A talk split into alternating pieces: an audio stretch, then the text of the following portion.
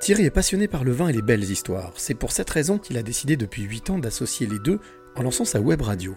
Un outil pédagogique et de transmission, c'est la rencontre inspirante du jour. Thierry Poinsin, si je dois me présenter, euh, je me qualifierais comme une caisse de résonance, et je pense qu'on l'est tous. Moi, pour le coup, je suis vraiment dans la transmission. Et cette transmission, euh, elle existe chez moi depuis, euh, je parle sur, le plan professionnel, une bonne trentaine d'années, puisque je vends du, du vin, et plus précisément du vin naturel, du vin biologique. L'idée n'est pas de vendre du vin pour vendre du vin. Ce qui m'intéresse avant tout, c'est euh, les histoires qui sont derrière. C'est l'humain. Vous vous rendez compte que derrière une bouteille de vin, c'est pas seulement euh, du jus de raisin fermenté avec euh, l'histoire qui va avec, mais c'est surtout l'histoire du vigneron, de la vigneronne, de, des familles. C'est rarement simple c'est des histoires de fait de, de creux, de boss, c'est du militantisme, c'est de la, ce sont des actes politiques, des petits domaines comme euh, je mets ça sur le même plan que qu'un artisan en fait, c'est de l'artisanat. Tu parlais de, de caisse de résonance. Euh, ça, ça, veut dire quoi pour toi, caisse de résonance? C'est transmettre un message. Des vins bio, des vins naturels. Euh, ça fait, comme je disais tout à l'heure, 25-30 ans que je vends des, euh, vins bio et 20-25 euh, ans des vins naturels. Il faut savoir qu'à 20-25 ans, il y avait très peu de, vignerons qui faisaient des, vins naturels. Donc il y avait des piliers avec euh, Marcel Lapierre, Pierre Auvernois dans le Jura et autres qui étaient vraiment des, moteurs. Il se trouve qu'à l'époque, moi j'étais sur, sur Paris et nous étions une poignée à vendre euh, ces, vins-là. Production homéopathique, nombre de vignerons euh, homéopathiques. Donc on était, euh, je ne sais pas, 3, 4, 5 cavistes professionnels à vendre ces vins-là. Avec beaucoup de conviction. Euh, qui nous a valu des, euh, des, euh, des fessées de la part des, institutions, parce que quand tu mettais 100% vin naturel, 100% jus de raisin, tu avais droit à la fessée. Donc, parce qu'on on bousculait les, les codes et les habitudes. Et je me rends compte que le constat aujourd'hui, 20 ans après, 25 ans après, bah, c'est génial ce qui se passe, parce qu'il y a énormément de vignerons, de familles qui s'installent qui euh, décident de, de, vivre simplement, c'est-à-dire qu'ils euh, avoir 10, euh, 15 hectares, 20 hectares, et puis en fait ils refusent. Ils préfèrent en avoir 8, 6, travailler avec un, cheval et puis vivre simplement. Et j'aime bien cette idée de, de rétro-pédaler et de prendre conscience de, non pas de ses limites, mais de, de, de, de, de l'évidence. C'est-à-dire que la plupart de ces vignerons-là me disent Moi, j'ai besoin de temps pour vivre par mois. Pourquoi j'aurais plus d'hectares avec des salaires en plus, avec une charge mentale et une charge de travail euh, beaucoup plus lourde? Non, j'ai pas envie de ça.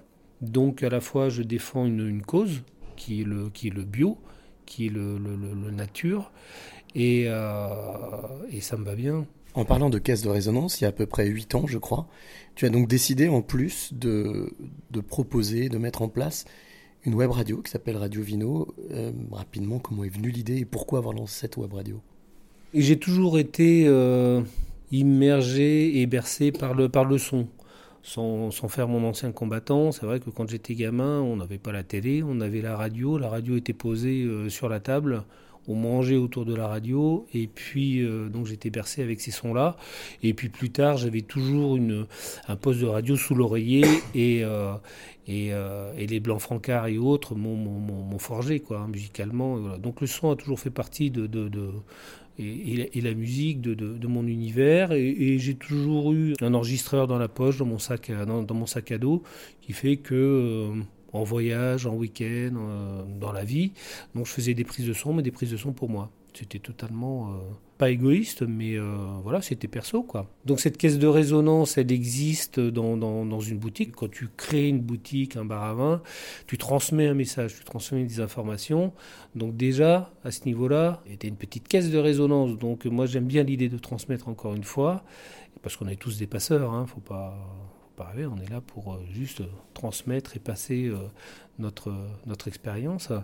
Et donc, amateur de son et de, de, de, de son, de vin, de musique, naturellement, Radio Vino est né son, calcul récit, si ce n'est, bah tiens, je vais transmettre encore plus loin.